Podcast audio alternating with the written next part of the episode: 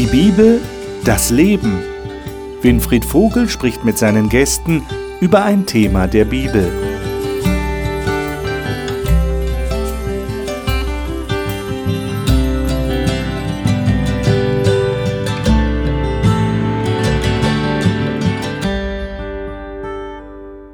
Willkommen in der Gesprächsrunde zur Bibel hier im Studio. Wie ich das letzte Mal schon angekündigt habe, beginnen wir heute mit einem neuen Themenzyklus, beziehungsweise mit dem Studium eines biblischen Buches. Die Apostelgeschichte ist dran. Das ist ein spannendes Buch, weil es berichtet von den Anfängen der Gemeinde bzw. der Kirche, die Jesus gegründet hat. Was wissen wir über dieses Buch? Es wird uns nicht mitgeteilt, explizit im Text, wer der Autor dieses Buches ist. Aber alle Indizien deuten auf den Arzt Lukas hin. Da ist einmal die Mitteilung, dass äh, wir haben viele Ich-Botschaften in, in diesem Buch Apostelgeschichte. Das heißt, da hat jemand geschrieben, der offensichtlich der Reisebegleiter des Paulus war. Und wir erfahren dann auch in einem Brief des Paulus, dass der Arzt Lukas bei ihm war. Noch stärker ist das Indiz der Ähnlichkeit mit dem Lukas-Evangelium. Es handelt sich nämlich hier um denselben Empfänger. Auch in der Apostelgeschichte sagt Lukas, wie schon im Evangelium, dir, Theophilus, habe ich das aufgeschrieben. Und das sind, glaube ich, abgesehen von der Sprache und vom Stil des Buches, sehr deutliche Hinweise, dass der Autor der Arzt Lukas ist. Wir können also davon ausgehen, und auch von der wissenschaftlichen Seite ist das, glaube ich, abgeklärt. Es ist Lukas. Was ist mit der Zeitspanne? Welche Zeitspanne wird im Buch der Apostelgeschichte behandelt? Wir können uns daran orientieren, dass es ja anfängt mit der Himmelfahrt von Jesus. 40 Tage nach seiner Auferstehung ist Jesus in den Himmel aufgefahren. Das ist das Jahr 31 nach Christus. Und wir erfahren dann am Ende des Buches, dass Paulus zum Ende seiner letzten Reise in Rom ankommt. Und wir erfahren dann von seinen ersten Erlebnissen dort. Wir wissen, dass Paulus in Rom hingerichtet worden ist, und zwar zur Zeit des Kaisers Nero, der von 58 bis 68 regiert hat. Das heißt, ungefähr in den 60er Jahren des ersten Jahrhunderts endet das Buch der Apostelgeschichte. Natürlich können wir hier in den Sendungen, wie immer, wenn wir biblische Bücher studieren, nicht alle Textabschnitte studieren, nicht alle Verse durchnehmen, die dieses Buch enthält. Das wird auch bei der Apostelgeschichte nicht anders sein. Deshalb empfehle ich Ihnen wärmstens, das ganze Buch der Apostelgeschichte einmal für sich selber am Stück durchzulesen. Und vielleicht können Sie sich einrichten, wenn Sie unsere Sendungen verfolgen, immer schon vorzulesen. Also immer schon vorher, bevor wir mit der Sendung das Kapitel behandeln, das Kapitel, das dann dran ist, schon vorher gelesen zu haben. Außerdem möchte ich Sie gerne auf unsere Homepage hinweisen. Die wird jetzt eingeblendet. Dort können Sie hingehen und können sich eine Datei herunterladen, jeweils zu jeder Sendung, wo alle Bibeltexte und meine Fragen aufgelistet sind. Die können Sie dann gerne zu Ihrem eigenen Studium verwenden. Da bekommen Sie wesentlich mehr, als wir hier in der Sendung behandeln können. Und vielleicht können Sie es auch äh, für einen Bibelkreis verwenden. Vielleicht gründen Sie bei sich zu Hause, wenn Sie noch keinen haben, einen Bibelgesprächskreis und können die Bibeltexte und die Fragen dazu verwenden. Da wünsche ich Ihnen jetzt schon einen großen persönlichen Gewinn und ich hoffe, Sie haben auch von unseren Sendungen einen persönlichen Gewinn. Heute werden wir die ersten Verse im ersten Kapitel der Apostelgeschichte besprechen. Bevor wir das tun, möchte ich Ihnen wie immer meine heutigen Gäste vorstellen. Marion Esser ist Betriebsrätin in einem Klinikum in Baden-Württemberg. Sie sagt, sie könne sich heute ein Leben ohne eine ganz persönliche Beziehung zu Gott nicht mehr vorstellen. Claudia Mohr ist verheiratet, Mutter einer kleinen Tochter und arbeitet für die PR-Abteilung einer Freikirche. Sie sagt, sie sei fasziniert von ihrer persönlichen Heilsgeschichte, die Gott schreibt. Reinhard Krause lebt seit vielen Jahren in Lutherstadt Wittenberg und war als Maschinenbauer tätig. Sein Lebensmotto lautet Gelebtes Christsein in guten wie in schlechten Zeiten. Dr. Otto Wendel kommt ursprünglich aus Kasachstan und ist Pastor in Bochum. Er sagt, seine Eltern hätten ihm vermittelt, wie Gott echte Freiheit schenkt. Und das wolle er gerne weitergeben. Ich lade euch ein, die Apostelgeschichte aufzuschlagen. Damit beginnen wir im ersten Kapitel. Lesen wir mal die ersten drei Verse. Wir haben verschiedene Bibelversionen hier unter uns. Wir haben die Bruns Übersetzung von dir, Reinhard, Neues Leben, Marion. Und ihr beiden hier zu meiner Rechten habt die Lutherbibel. Genau. Äh, lesen wir doch mal in der Neues Leben Übersetzung die ersten drei Verse. Marion, sei so gut und lies sie mal vor. Lieber Theophilus, in meinem ersten Buch habe ich dir von allem erzählt, was Jesus von Anfang an tat und lehrte bis zu dem Tag, an dem er in den Himmel auffuhr, nachdem er seinen, seinen erwählten Aposteln durch den Heiligen Geist weitere Anweisungen erteilt hatte. In den 40 Tagen nach seiner Kreuzigung erschien er den Aposteln immer wieder und bewies ihnen auf vielfältige Weise, dass er wirklich lebt. Und er sprach mit ihnen über das Reich Gottes. Dankeschön. Ich habe ja schon erwähnt, wir haben eine starke Ähnlichkeit in der Einleitung zum Lukasevangelium, weil da wird der Theophilus als Empfänger auch schon erwähnt. Ihr erinnert euch vielleicht, Lukasevangelium äh, hatten wir auch mal in Sendungen vor einiger Zeit studiert. Da hat ja der Lukas geschrieben, ich habe dir, Theophilus, das extra recherchiert und zusammengestellt. Deshalb, damit du mal in, in einer Reihenfolge, in einer Ordnung erfährst, wie das Leben von Jesus war. Jetzt haben wir wieder diesen selben Stil, denselben Beginn. Und meine Frage ist jetzt, äh, was entnehmt ihr diesen Versen, worauf es dem Lukas hier ankommt? Was ist so sein, ja, was treibt ihn an? Was können wir da aus den ersten drei Versen schon entnehmen? Was würdet ihr sagen? Also einmal sehe ich darin, dass da drin steht, dass er ihnen bewies, dass er wirklich lebt, auf mhm. vielfältige Weise. Mhm. Es ist ja interessant, ne? also wir haben ja schon von der Auferstehung Jesu gehört und dass er den Jüngern erschienen ist und jetzt beweist er es immer wieder. Also äh, anscheinend gab es da doch nicht so ganz die Klarheit und wir wissen ja auch aus der Geschichte, dass eben äh, das Ansinnen auch da war, zu sagen, Jesus ist nicht auferstanden und er hat es ihnen immer wieder bewiesen. Also das ist das eine, was für mich mich so rausgesprungen ist. Und das Zweite ist, er sprach mit ihnen über das Reich Gottes. Eigentlich hätte ich erwartet, dass er mit ihnen über ihren Auftrag redet.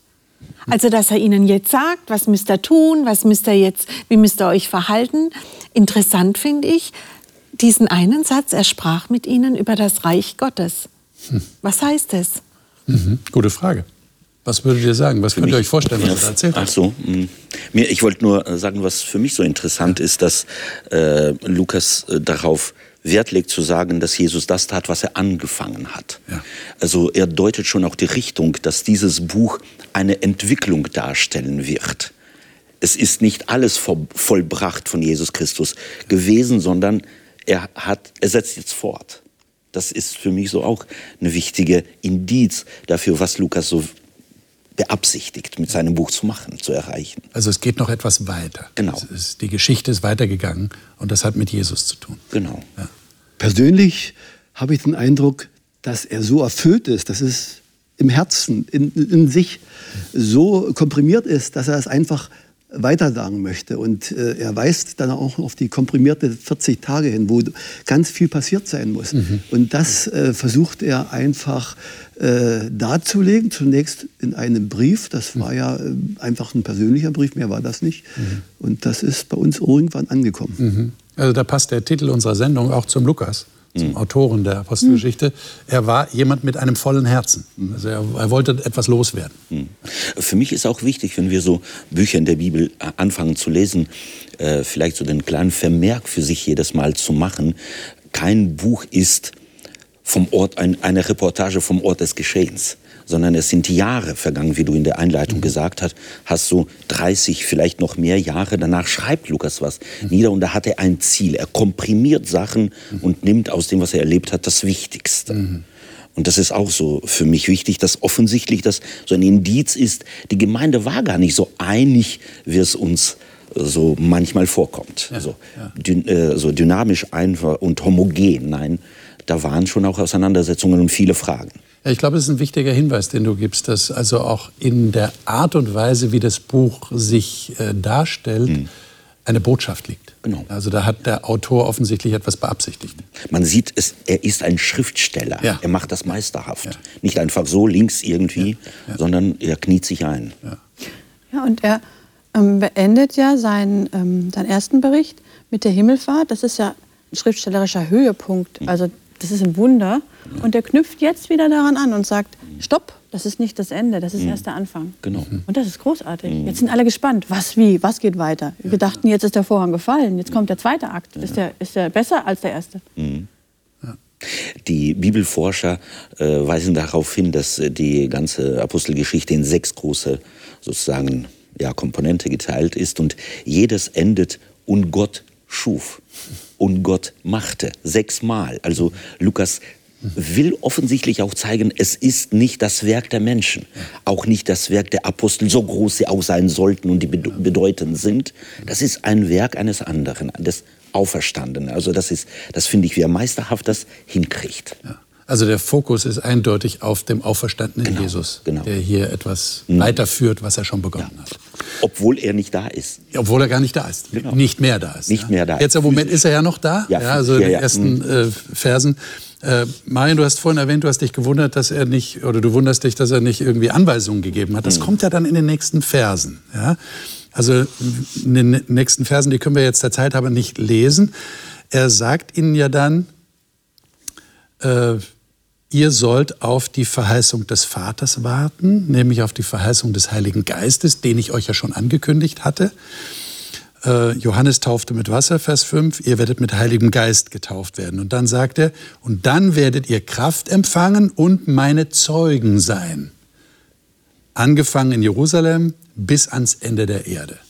Ja, also da ist ein Auftrag drin. Ihr werdet meine Zeugen, eher eine es klingt gar nicht wie ein Auftrag, es klingt eher wie eine Feststellung. Mhm. Ihr werdet meine Zeugen sein. Finde ich interessant. Lesen wir mal die Verse 9 bis 11. Was passiert da? Äh, Claudia, sei so gut, lies mal aus der Luther-Übersetzung diese Verse. Und als er das gesagt hatte, wurde er zusehends aufgehoben, und eine Wolke nahm ihn auf vor ihren Augen weg.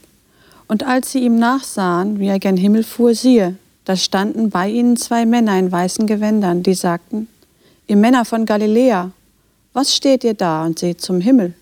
Dieser Jesus, der von euch weg gen Himmel aufgenommen wurde, wird so wiederkommen, wie ihr ihn habt gen Himmel fahren sehen. Könnt ihr euch in die Situation so ein bisschen hineinfühlen? Da stehen also diese, diese Vertrauten von Jesus haben ihn gerade noch gehört. Sie sind auf dem Ölberg, unweit von Jerusalem. Und plötzlich hebt sich Jesus in die Luft und entschwindet ihren Blicken. Und da stehen zwei, zwei Männer in weißen Kleidern da. Was passiert da? Erstmal noch mit dem Entrücken, wie wir sagen ja. in der Bibel.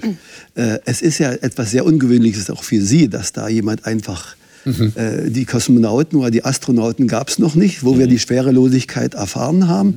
Und plötzlich ist da etwas da, dass, er, dass sie da mit offenem Mund da gestanden haben. Das ist für mich ja, Sie, kannten, Sie, kannten, das eventuell von der Himmelfahrt des Elia, Elia nicht? Ja, dass er mit den feurigen Wagen da in den Himmel gefahren ist. Aber so oft kam das nicht vor. Äh, oft kam das nicht vor, das stimmt, ja. Und hier war es auch kein feuriger Wagen, sondern Jesus wurde einfach. Sanft, ganz sanft. Verrückt. Aber das ist äh, für mich als Kind war das dann so ein Aha-Erlebnis. Bestandteil des Himmels ist auch, kann auch Schwerelosigkeit sein. ja, genau. Als Techniker denkt man. Ja, genau, genau. Ja. ja, und jetzt sind da diese beiden Männer in weißen Kleidern. Warum schickt ihnen Jesus oder Gott diese beiden Männer? Sie sind ja offensichtlich, also die Kleidung deutet darauf hin, das sind keine gewöhnlichen mhm. Menschen, das sind irgendwie Boten, die geschickt worden sind. Mhm. Äh, was, Was haben die zu Also mich, mich erinnert das an die Erlebnisse zum Beispiel von Daniel. Wenn es schwierig war und er etwas nicht verstanden hat, dann kamen Engel, die deuteten etwas. Und äh, für mich ist das auch ein Schlüsselmoment. Diese Erfahrung überlässt Gott nicht ihnen, dass sie sie deuten, mhm. sondern es kommen Boten, die es deuten. Ja. Und das ist so ein Prinzip der Bibel. Die Bibel deutet sich. Gott deutet auch seine äh, seine Art einzugreifen in unsere Welt und überlässt es nicht uns. Denn was würden Sie erzählt haben? Ich weiß es nicht, wenn Gott das nicht gedeutet hätte. Was hätten Sie gesagt? Also es ist eine spannende Frage, keine Antwort drauf, aber. Und das ist ja auch Krise, das muss man sich mal vorstellen. Mhm. Der Jesus, mit dem Sie jetzt doch noch mal 40, Jahre, äh, 40 Tage verbringen konnten, der geht jetzt weg. Mhm. Und Sie erleben gerade ein Wunder. Wenn uns das passieren würde an, an, an mhm. Ihrer Stelle, das muss man ja erstmal verarbeiten, was da passiert. Das ist ja ganz, ganz großes Kino, muss man ja auch sagen. Ja. Und das muss man erstmal erklärt bekommen. Ja. Was wird ihm denn jetzt gesagt? Was wird Ihnen denn erklärt? Mhm. So kommt er. Meine, denken wir mal dran, mhm. äh, wir haben jetzt das nicht im Einzelnen gelesen, aber das kommt ja auch in dem Abschnitt davor. Jesus sagt zu ihnen, wartet, bis ihr die Verheißung empfangt mit dem Heiligen Geist und dann werdet ihr meine Zeugen sein. Die Jünger haben aber offensichtlich eine ganz andere Frage im Hinterkopf. Mhm. Nämlich sie fragen dann, als hätten sie das gar nicht gehört, was mhm. Jesus gesagt hat, fragen sie, wann wird das Reich für Israel wieder aufgerichtet? Ja. Jetzt stehen die beiden Männer da. Jetzt könnte ich mir vorstellen, dass die Jünger da stehen und denken, ah, jetzt, jetzt, jetzt, Jesus hat es uns zwar nicht mhm. gesagt, aber die beiden Männer werden es uns jetzt sagen. Mhm. Und was sagen die? Eigentlich nichts. Sagen nichts zu, zu dieser Frage. Genau. Naja, also wenn man sich die Situation mal vorstellt, das ist so, wie du gesagt hast, ist ein großes Kino. Also es ist eine Abschiedsszene. Ja. ja, und jetzt kommt quasi der entscheidende Tag für die Jünger. Bisher, sie sind durch manche Krisen schon durchgegangen, nämlich durch den Tod von Jesu und dann kam die Auferstehung. Und jetzt kommt aber so der endgültige Abschied. Ja, und den muss man ja erst mal verarbeiten.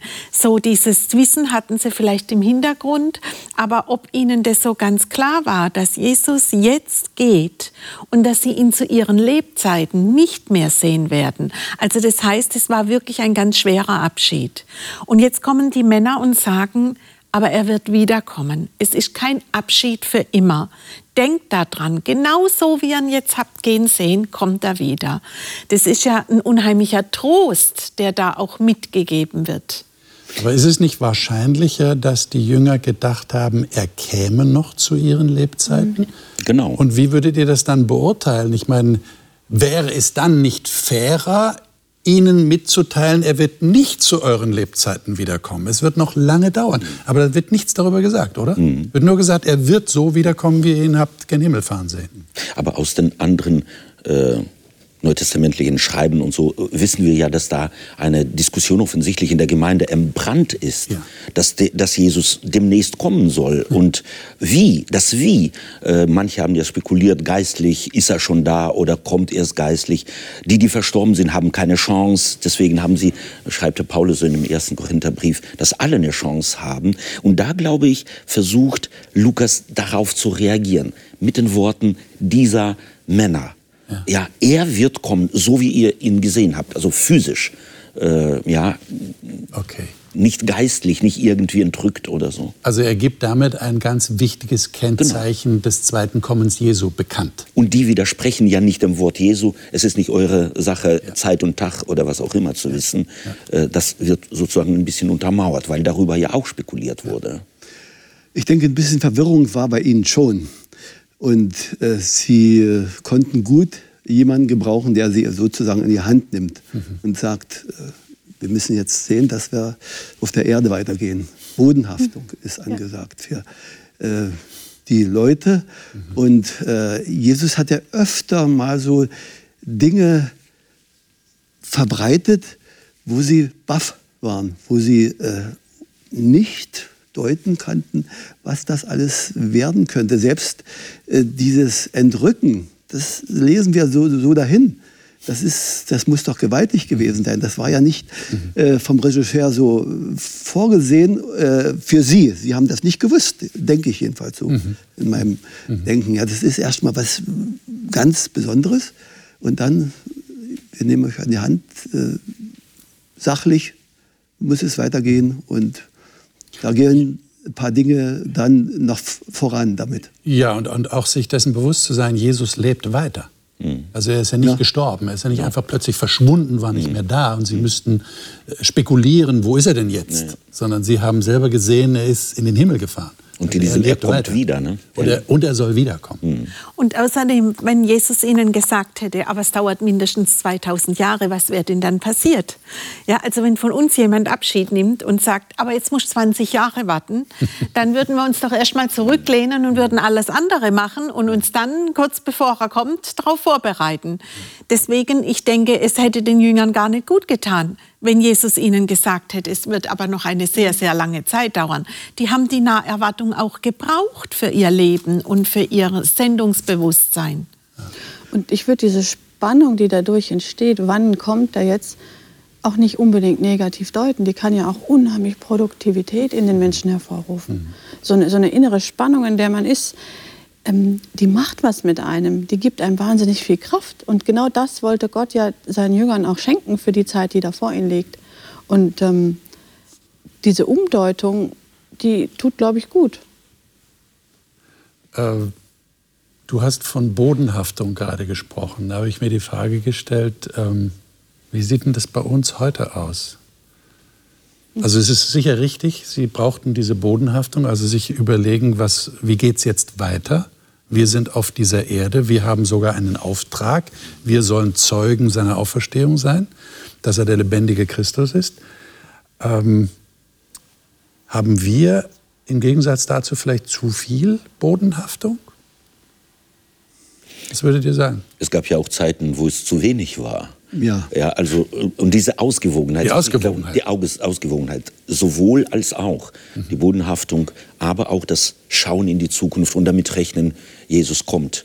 Also das glaube ich ist wichtig, auch für Lukas, nicht so nicht abzuheben, ja. denn dann das, was du sagst, ist ja auch richtig wichtig. Aber da kann man schwärmerisch werden. Mhm. Das was den Boden betrifft, sozusagen, um salopp zu sagen, kann man auch vergessen. Kinder vergessen, Familie vergessen, äh, sozusagen Pflichten vergessen, gab es ja auch. Ja. ja, insofern bemüht sich offensichtlich Lukas um diese Ausgewogenheit. Das würde mich jetzt von euch interessieren. Wie schafft ihr denn diese Ausgewogenheit?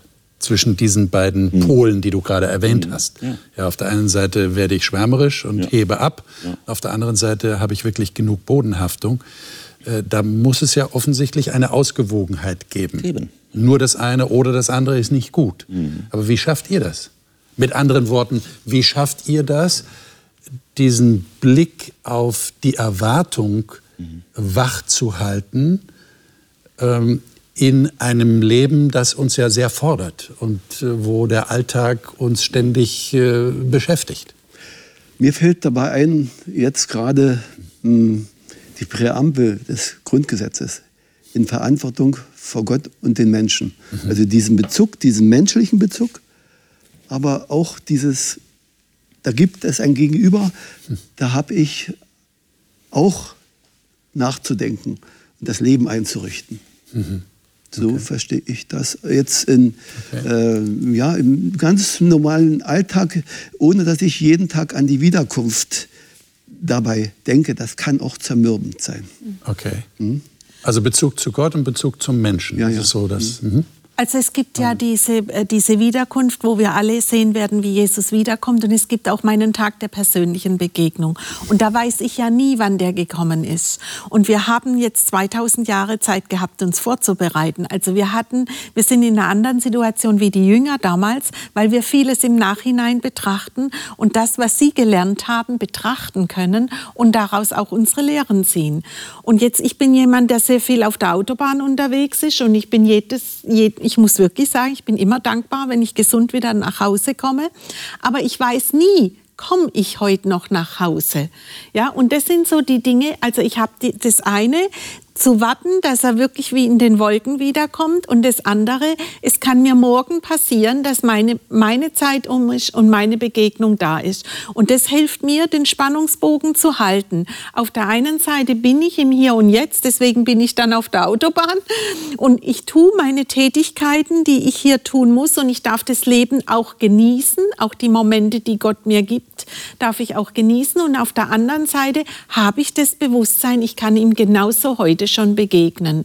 Und das lässt mich natürlich auch überlegen, was ist wirklich wichtig in meinem Leben und was möchte ich noch tun und was möchte ich Menschen noch mitgeben, bevor ich nicht mehr da bin.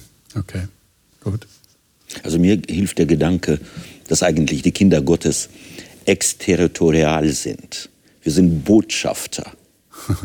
Und dieses Vorbereiten kann ja ausgeschlachtet werden. Du musst, du musst, du musst dich vorbereiten. Und für mich ist aus der Bibel zu entnehmen, dass vorbereitet sein ist ein Ist-Zustand und kein Prozess.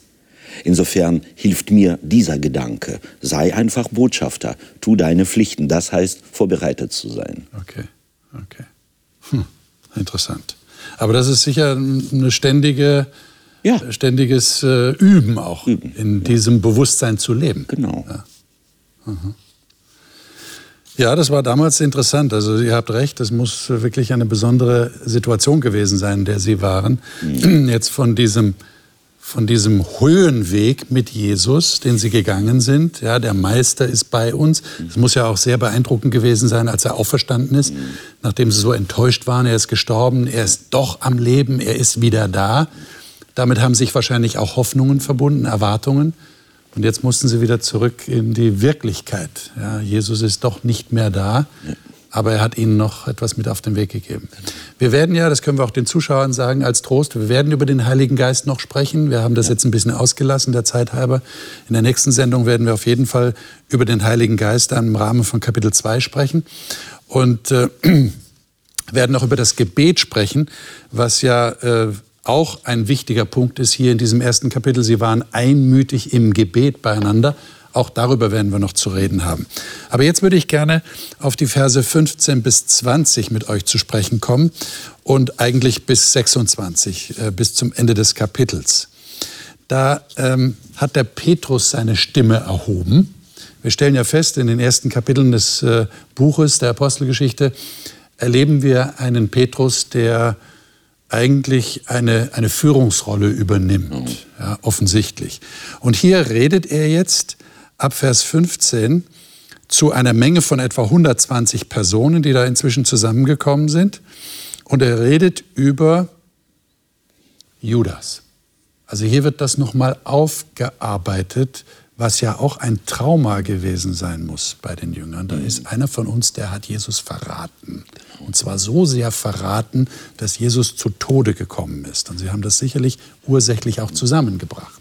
Ja, kann man ihnen ja auch nicht verdenken. Lesen wir mal die Verse 16 bis 20. Wer mag das mal lesen?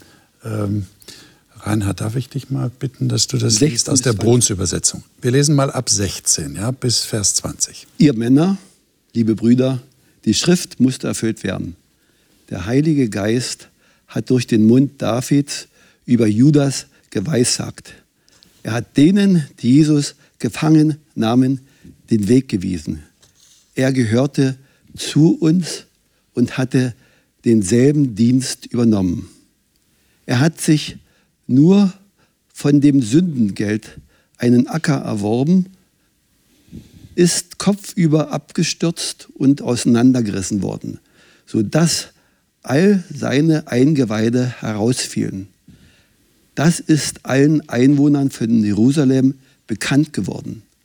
Darum wird jener Acker in ihrer Mundart Hacke Demach, das heißt Blutacker genannt. Denn so steht es im Buch der Psalmen geschrieben, seine Wohnung wird leer sein. Niemand wird darin wohnen und an anderer Stelle sein Aufseheramt übernimmt eine, ein anderer. Mhm. Dankeschön. Ähm, warum meint ihr, war das wichtig, dass das mit dem Judas vorhergesagt war. Und er zitiert ja hier zwei Psalmen, Psalm 69 und Psalm 109, äh, wo man jetzt nicht unbedingt als unvoreingenommener Leser darauf kommen würde, mhm. das hat mit Judas zu tun. Aber Petrus hat das so angewandt. Ähm, warum war ihm das wichtig? Was meint ihr? Er sagt ja, damit die Schrift erfüllt ja. wird. Das ist ihm wichtig. Und ich habe so ein bisschen recherchiert und habe herausgefunden, dass diese Psalmen sozusagen auf Ahitophel, den Rat von David, zurückgehen. Mhm. Also diese, diese Psalmworte. Und dass Petrus hier plötzlich auch eine Prophetie drin sieht, ja. die jetzt in Erfüllung geht, dass sowas passiert, auch unter den engsten sozusagen mhm. Mitstreitern und sagt, äh, da ist die Schrift erfüllt, aber jetzt müssen wir weitergehen. Also es lässt sie auch nicht sich aufzuhalten und jetzt zu beweinen. Er tröstet quasi so ein bisschen ja. mit dem Wort. Also für mich ist das so ein Trost. Die Schrift ist erfüllt ja. worden und äh, schlägt sozusagen vor, weiterzugehen, ja. jemanden zu suchen. Und, und das ist ja eine sehr drastische Beschreibung des Todes des Judas. Ja. Mhm. Also man fast sagen möchte, also brauche ich diese Einzelheiten mhm. da, aber äh, was, was meint ihr, warum, warum erwähnt er das? Das ist ja immer die Frage, die wir beim Bibelstudium stellen wollen, warum steht das so da? Mhm. Könnten wir auch ohne diese Informationen leben? Und dann die nächste Frage, ah, er muss sich was dabei gedacht haben. Was hat er sich denn dabei gedacht, mhm. aller Wahrscheinlichkeit nach? Was würdet ihr sagen? Also ich würde denken, dass er eigentlich plastisch darstellen wollte, was Verrat bewirkt. Okay. Mhm. Ja, also ich denke, das war wirklich, dass da auch nichts mehr rückgängig zu machen ist. Da ist nichts mehr zu kitten. Ein Körper, der kaputt ist, ist nicht mehr zu kitten. Ja. Und da wollte er sagen, das war wirklich so schlimm, dass da nicht, da, da ging mhm. nichts mehr. Ja. Und ich denke auch, wir haben oft gehört, wie Jesus sagt, dass die Schrift erfüllt wird. Ne? Und wir haben ja oft gerade auch Psalmtexte bei dem, was bei, mit, mit Jesus passiert ist. Und Jesus hat ihnen ja die Schrift ausgelegt in diesen Tagen, in denen er noch bei ihnen war. Also ich glaube, dass der Petrus tatsächlich weiterführen wollte, mhm. aber auf der Grundlage dessen, was Jesus ihnen eigentlich beigebracht mhm. hat. Und im Nachhinein ist es natürlich dann äh, wie, wie ein Trost, habt ihr mhm. schon erwähnt. Ja. ja. Ich meine, es wäre einfacher, wenn man es vorher wüsste. Nicht? Wenn die da gesessen hätten, die Jünger in der Runde, ja. und gesagt hätten, ja klar, ach, Judas ist jetzt derjenige. Ja, ja, ja, ja. Ah ja, nur gut, hat es ihn getroffen. Ja. Mhm. Oder, oder er hat sich entschieden, jetzt die Erfüllung zu sein. Ja? Ähm, aber so ist es ja nicht. Mhm. Ja? Sondern sie waren sicherlich erschrocken, als Judas das gemacht hat. Und dann im Nachhinein ist es dann eine, mhm. ja, eine Art tröstlicher Erklärung. Ja. Äh, da hat sich etwas erfüllt. Ja? Gott ist trotzdem der Souverän mhm. in dieser Situation. Jetzt auf das Letzte noch mal zu sprechen zu kommen, die nächsten Verse. Ähm, da schlägt der Petrus vor, dass ähm, da noch einer hinzugefügt werden muss, der auch Zeuge der Auferstehung mit mhm. ihnen sein muss. Also nach dem Motto, wir sind jetzt nur elf, es müssen aber wieder zwölf sein. Ähm, und dann stellen sie zwei auf und dann werfen sie das los. Und es wird dann der Matthias von dem wir dann im weiteren Verlauf eigentlich nichts mehr erfahren. Ähm, warum war das so wichtig, dass Sie noch einen dazu bekommen und dass Sie das mit dem Los machen? Mhm. Was meint ihr? Menschlich gesehen könnte ich mir vorstellen, dass Sie den Verlust einfach ausmerzen wollen, vergessen machen, Sie wollen nach vorne und die Zahl 12 spielt ja gerade im Alten Testament äh, auch eine gewisse Rolle. Ja. Aber äh, ich denke, das sind auch Mutmaßungen, die wir jetzt anstellen. Ja, ja das kann man nicht mhm. entschlüsseln, mhm. äh, wie man Petrus sowieso nicht so entschlüsseln kann. Er hat ja äh, bisher immer durch Auffälligkeiten in der Bibel gewirkt. Und jetzt äh, in, in der Apostelgeschichte kommt plötzlich so eine ganz neue Seite. Er ist bibelkundig, er äh, äh, zitiert das Alte Testament. Hat offensichtlich was gelernt bei Jesus. Ne? Er hat es gelernt, entweder in der Kindheit bei Jesus oder wo auch mhm. immer. Mhm. Es ist für mich äh, erstaunlich. Ja, ja. Mhm.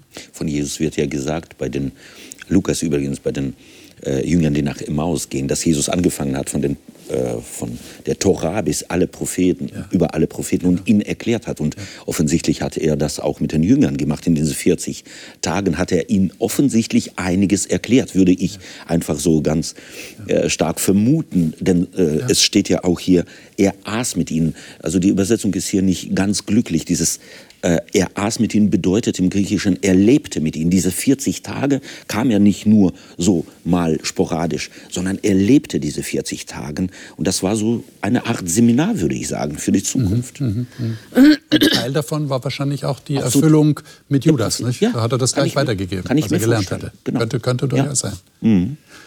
Ist zwar eine Vermutung, aber ja. ich glaube, es liegt nahe irgendwie. Und trotzdem hört sich das für mich so ein bisschen menschengemacht an. Also da sitzen sie zusammen und knobeln aus, wer denn der Nächste wird. Also Gott hätte ja auch anders berufen können, wie er zum Beispiel Paulus berufen hat, der da vom Pferd fällt mit ganz großem Licht und tralala. Also das war ja auch nicht zu übersehen. Mhm. Und da sitzen die im Obergemach und würfeln. Also ich weiß nicht, wie ich das bewerten soll. Vielleicht war es ein bisschen vorschnell, hätten sie warten sollen, weil, weil die Apostelgeschichte mhm. scheint ja dann zu suggerieren, dass Paulus derjenige ist, der den Platz des Judas einnimmt. Er bezeichnet sich ja dann auch als Apostel später ja. in seinen Briefen. Das ist ihm sehr wichtig, ja. ja. dass er auch Jesus begegnet ist. Da werden wir noch darauf zu sprechen kommen. War das ein bisschen vorschnell vielleicht? Aber weißt du, äh, vielleicht ein Satz dazu. Ich glaube, dass Lukas es auch verstanden hat, Jesus zu verstehen. Denn Jesus hat vom Reich Gottes gesprochen mhm. und verglichen, meinetwegen, mit einem Samen, der in die, in die Erde geworfen wird. Ja. Nichts Spektakuläres. Mhm. So leitet Gott. Genau so. Auch durch menschliches voreilig sein und so weiter und so fort. Gott kannst du nicht in eine Sackgasse bringen. Mhm. Für mich ist das so ein Augenzwinkern. Schau mal, die machen was, aber Gott schreitet nicht ein und sagt, hey, hallo, ihr seid voreilig. Gott ist ein geduldiger Gott und kann mit allem, was wir auch vielleicht voreilig machen, ja. umgehen und daraus was machen. Und er ist sehr souverän. Absolut souverän. Ja. Äh, für mich wäre es auch in diesem Falle eine Möglichkeit, dass sich da äh, Gruppen bilden. Die einen sind für den, wenn ja. sie abstimmen würden, demokratisch. Ja. Das ist ja immer nicht so ganz einfach, dass ja. man, äh, wenn man womöglich noch mit Namen abstimmt, ja, nicht äh, heimlich oder wie man da sagt, ja. Äh, und äh, ob das am Ende eines Gesprächs war oder ob das Petrus einfach so festgelegt hat, ich weiß es nicht, bin ich zu wenig bewandert. Mhm. Aber ich finde die Lösung in diesem Falle äh, ganz menschlich, mhm. Äh, auch nicht schlecht ja. in diesem Falle gelungen. Also sie waren ja einmütig im Gebet, ja, und haben dieses eine oder andere ja. äh, jetzt äh, fokussiert, ja. Mhm. Und wenn jetzt eine Abstimmung äh, vielleicht sechs gegen fünf oder sieben gegen, ich weiß nicht, ob das äh, im Ergebnis, das war für mich, wenn es eine menschliche Entscheidung war, eine kluge ja. Entscheidung. Ich meine, der Prozess nachher war ja kein demokratischer Prozess. Ich wollte euch schon fragen, habt, äh, macht ihr das in euren Kirchengemeinden auch so, dass ihr das loswerft, wenn ihr irgendjemanden berufen wollt? Tun wir. Macht ihr nicht? Also als ich das gelesen habe, bin ich darüber gestolpert und habe gedacht, das ist tatsächlich, glaube ich, das einzige Mal im Neuen Testament, wo ich lese, dass sie das losgeworfen haben. Mhm. Im Alten Testament gibt es das Thema ja öfters. Und ich mhm. habe mir oft schon gedacht, wenn ich es im Alten Testament gelesen habe, habe ich oft gedacht, Mensch, das möchte ich heute auch mal. so wie David das losgeworfen hat. Oder David hat es ja relativ häufig gemacht. Oder oft die Propheten mhm. haben es gemacht, wenn sie von Gott eine Entscheidung erfragen wollten. Und dann hab ich, ist mir so der Gedanke gekommen, an welcher Stelle haben wir diese Entscheidung, die ja hier Gott vorgelegt wurde, ja. es wurde darum gebetet und dann haben sie die Entscheidung Gott überlassen. An welcher Stelle haben wir Menschen die Entscheidung in unserer Hand genommen und haben gesagt, wir entscheiden jetzt demokratisch. Ja. Und wir wissen, wie viel Unfrieden Demokratie, nämlich genau wenn das passiert, was du gesagt hast, dass wir eine Abstimmung haben, wo eine Stimme vielleicht den Unterschied macht.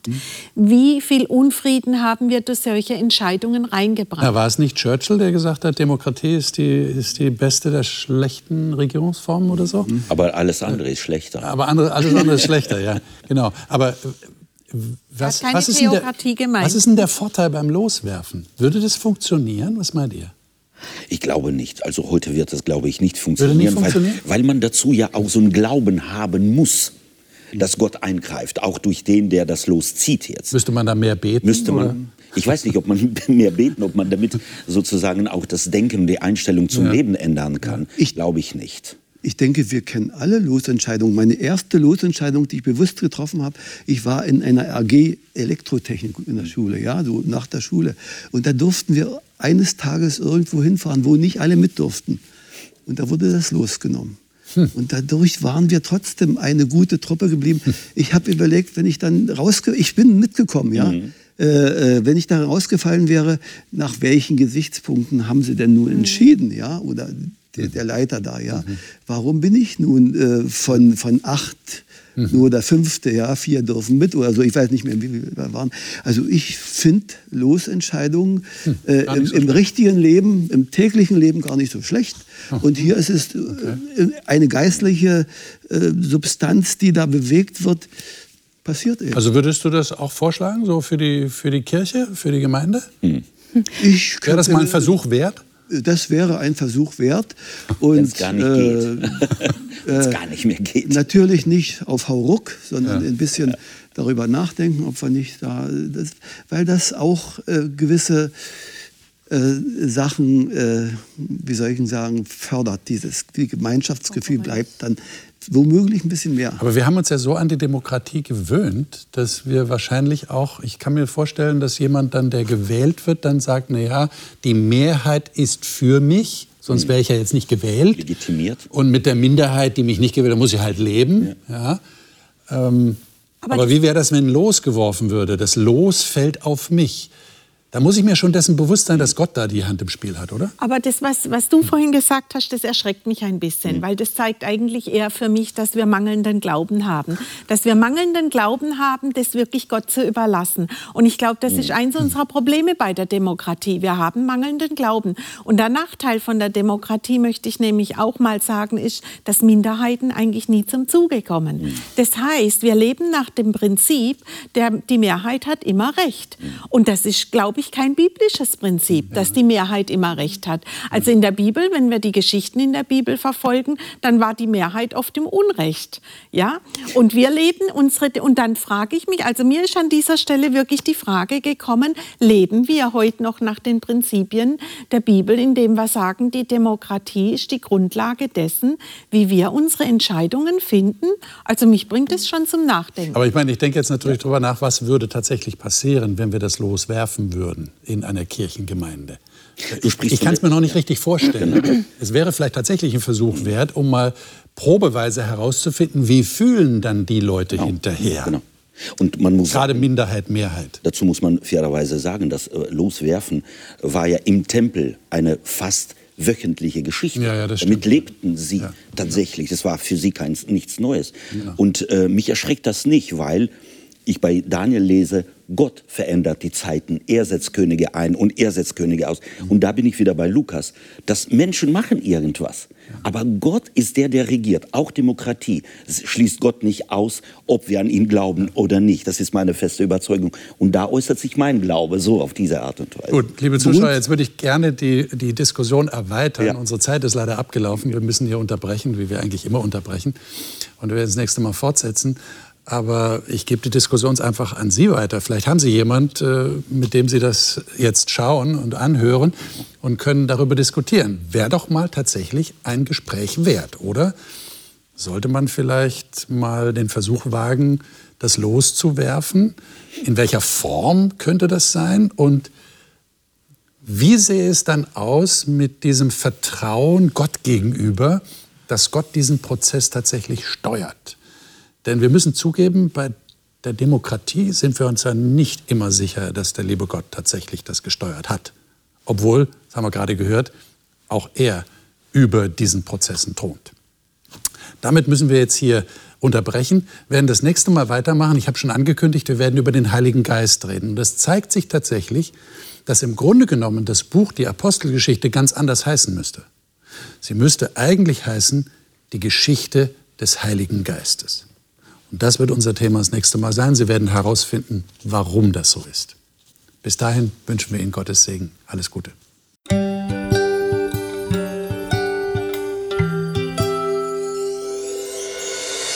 Sie hörten auf Hope Radio die Bibel, das Leben mit Winfried Vogel und seiner Gesprächsrunde.